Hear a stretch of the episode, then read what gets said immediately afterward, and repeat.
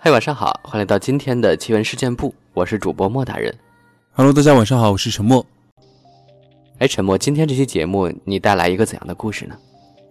今天这期节目啊，也是一个嗯某地方啊，深圳啊，不某地方，哦，大城市啊，就是深圳。大城市。对嗯对，深圳有一个很著名的一栋楼，我相信如果有深圳的小伙伴应该会知道啊。哦具体什么楼的名字就不说了，嗯但是它是很很少见、很少见那种，就是外观都是红色的。哦，小红楼，红房子。对，它是有好几栋这样都是红色的，然后它包括怪到什么程度，连它的玻璃都是红色的，你知道吗？啊，那太恐怖了吧？感觉对一般就是可能腥的样子，压抑。可能它的楼外面是就是油漆刷成红色，或者砖是红色的，很也有，嗯对吧？很正常，但是很多它的那个玻璃都是红色的，我甚至在网上看到一张照片，是从他们内部拍的啊，就是外面的光照进来，整个房间是红色的，你知道吗太？可怕了，就外面的世界都是血红色。嗯，对对对，然后好像在深圳当地也有了非常非常多关于它的这些传说啊。然后今天就是带来两期吧，一期是这个网上的一篇文章，还有一期呢就是知乎上面一个作者他是亲身经历的进到这栋楼的一个文章。哦，那我们一起来听沉默分享一下这个故事。嗯，深圳这些年发展迅猛，各种高楼大厦迅速崛起。虽然这里没有山精鬼怪的传说，但却一直有四大邪地、五大鬼屋、六大风水宝地之说。其中，深圳某大厦就是最负盛名的闹鬼圣地，当地人甚至称其为鬼楼。今天，就来扒一扒深圳某大厦发生过的灵异事件。这个大厦还有个外号，叫“红房子”。大厦共七栋楼，每栋楼的楼身无一例外全是红色，尖顶、红墙。大厦在众多灰白的建筑群当中特别扎眼，隐隐约约透露出一股诡异的气氛。大厦前身是靶场和刑场，当时很多人因为误判入狱冤死在这里，因此这个地方厉鬼横行，煞气十分厉害。开发商在建造这座大厦之前，曾请过风水师傅来这里做法，布置风水局，希望可以驱除这里的煞气。最后，风水师建议把大厦建造成蜡烛造型，目的是借助蜡烛的造型祭拜地方的厉鬼，也可以顺便超度一下他们。红色属火，古代曲家都用红色，不仅喜庆，而且还起到辟邪的作用。厉鬼遇到红色会自动退让。所以大厦把外观布置成红色，就是想借助大厦红色的外形镇住煞气。不过，就算风水格局布置巧妙，大厦还是没少发生灵异事件。大厦从1997年4月落成以后，空置率居然达到百分之七十以上。尽管地处福田区中心地段，但是连同和它同期建造的中银花园，房价都非常低。比起和他们只有一街之隔的深夜花园，大厦的平均房价足足低了人家一半。市中心，超低房价，这样的条件也吸引不了租客。这栋大厦真的像传说中那么邪门吗？大厦的二十一楼不知道什么时候被封锁了，而且不对外出租和销售。有人问过小区物业关于二十一楼的事，物业只是表示不方便透露具体原因。诡异的是，二十一楼虽然是封锁的，但是大厦里的电梯却经常自动上行到二十一楼，停下来开门。大厦里某公司的员工小邓觉得很奇怪，二十一楼空置这么久了，哪有人坐电梯？怎么电梯老是在那层楼停下来？更可恶的是，大家早上赶着去公司打卡，电梯老是停在二十一楼，这不是害人迟到吗？小邓猜测，可能是有人跑到二十一楼恶作剧，乱按电梯键。于是，他打算给这个恶作剧的人一个教训，没想到却因此触犯了二十一楼的禁忌。一天午休，小邓和一个同事拿来一袋五零二，两人准备上二十一楼，把那里的下楼键给粘上。他们按下二十一楼，数字跳到二十一后，电梯门缓缓打开了。一股异常阴冷的冷空气迎面扑来。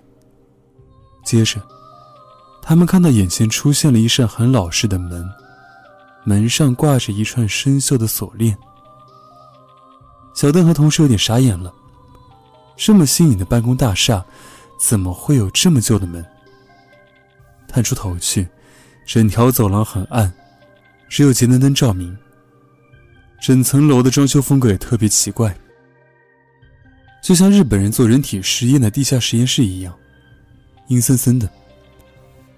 小邓刚想掏出手机拍照，旁边的同事觉得不对劲，连忙制止他。同事觉得这个地方有点邪门，建议小邓快点回去。小邓其实也挺害怕的，就同意了。就在他们转身离开时，上锁的大门内。突然亮起了红色的灯光，难道是保安在里面巡逻？可是门明明是从外面锁上的，里面怎么会有人？小邓他们吓得汗毛倒竖，赶紧跑进电梯下楼。小邓惊魂未定的问身边同事：“你刚刚有没有看见？”同事也被吓得脸色煞白。刚刚我看到走廊里有一个白色的东西。眼睛怎么是血红色的？小邓这才明白，为什么物业一直封锁二十一楼，一直不透露二十一楼的问题。原来这里这么邪门。后来，也有大厦的其他员工单独乘坐电梯时被吓得不轻。那个人一进电梯，就感觉有什么东西跟着进来了，直到出电梯门才发现后面有一团白色的东西，吓得他第二天就不来上班了。大概过了两三年，有新的公司入驻到二十一楼，可是业绩一个月比一个月惨淡。搬出去后，公司的业绩慢慢好转了。于是二十一楼闹鬼的传闻不胫而走，大厦老板只好请道士过来看。道士做法后，对老板说：“以后二十一楼就不要再出租了，让这层楼闲置下来，就不会闹鬼了。”原来。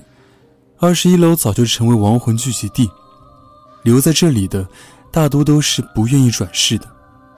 如果有人入侵此地，亡魂就会开始作乱。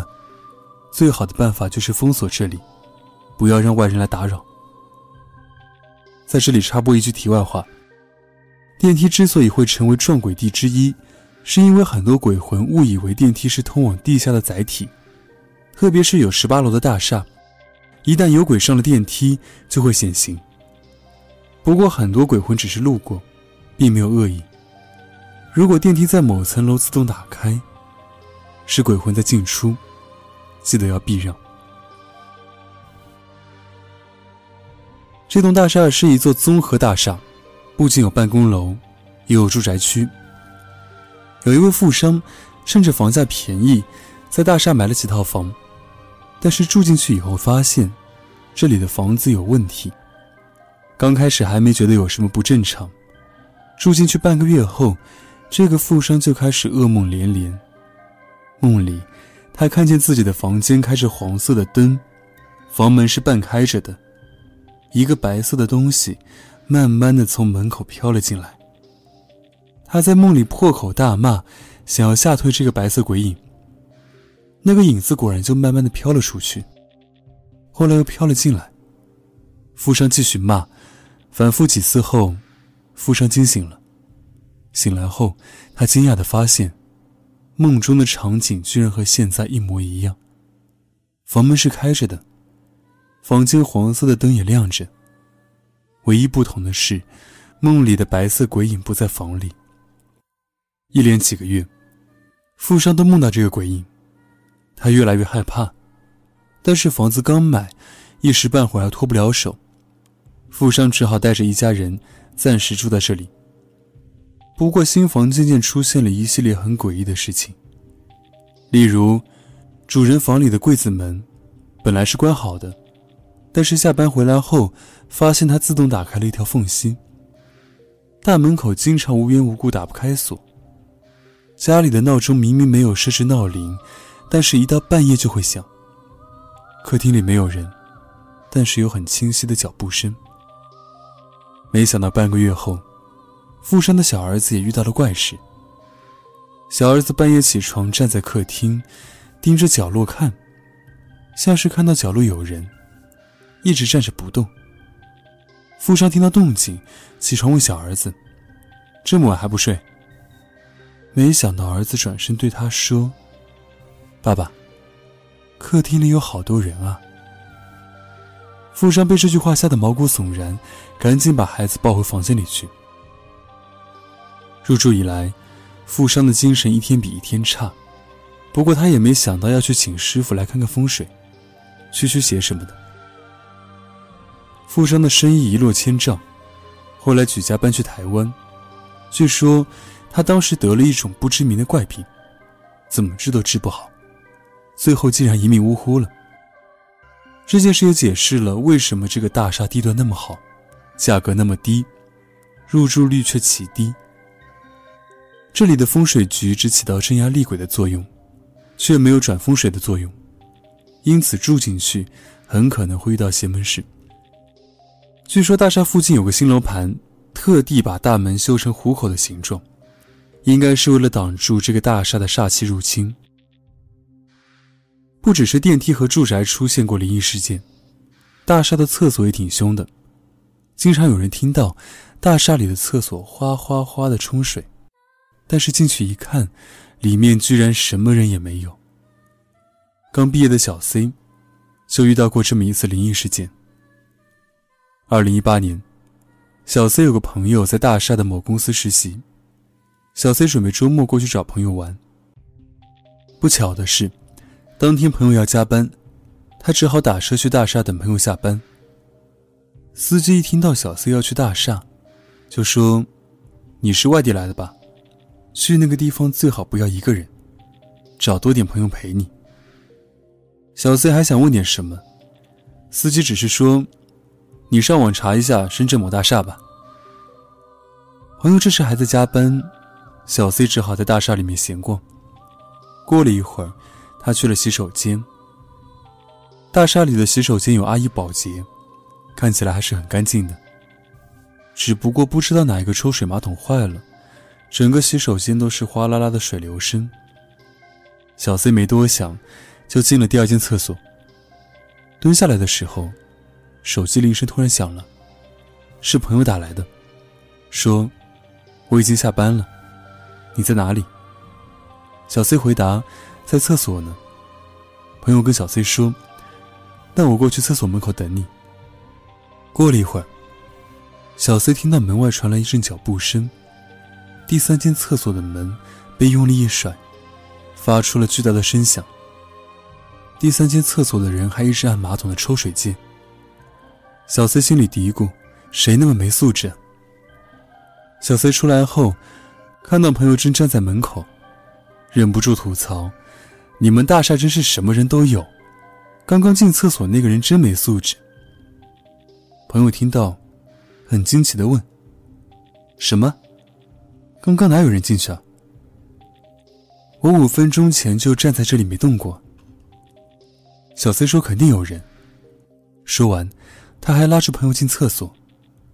只听到第三间厕所还是冲水声不断，而且门也是关着的。小 C 从底下的缝隙里看到一双穿着黑布鞋的脚。这下他更确定里面有人了。他敲了敲门说：“你好。”可以借张纸给我吗？没想到厕所的门居然是虚掩着的。小 C 轻轻一敲，门慢慢开了。两人一看，立刻傻眼了。第三间厕所里面竟然空无一人。朋友赶紧抓着小 C，慢慢往门外退去，一边走一边说：“没事的，没事的。”后来。小 C 的朋友三个月实习期一满，就离开了那家公司。这件事，小 C 想起来都觉得后怕。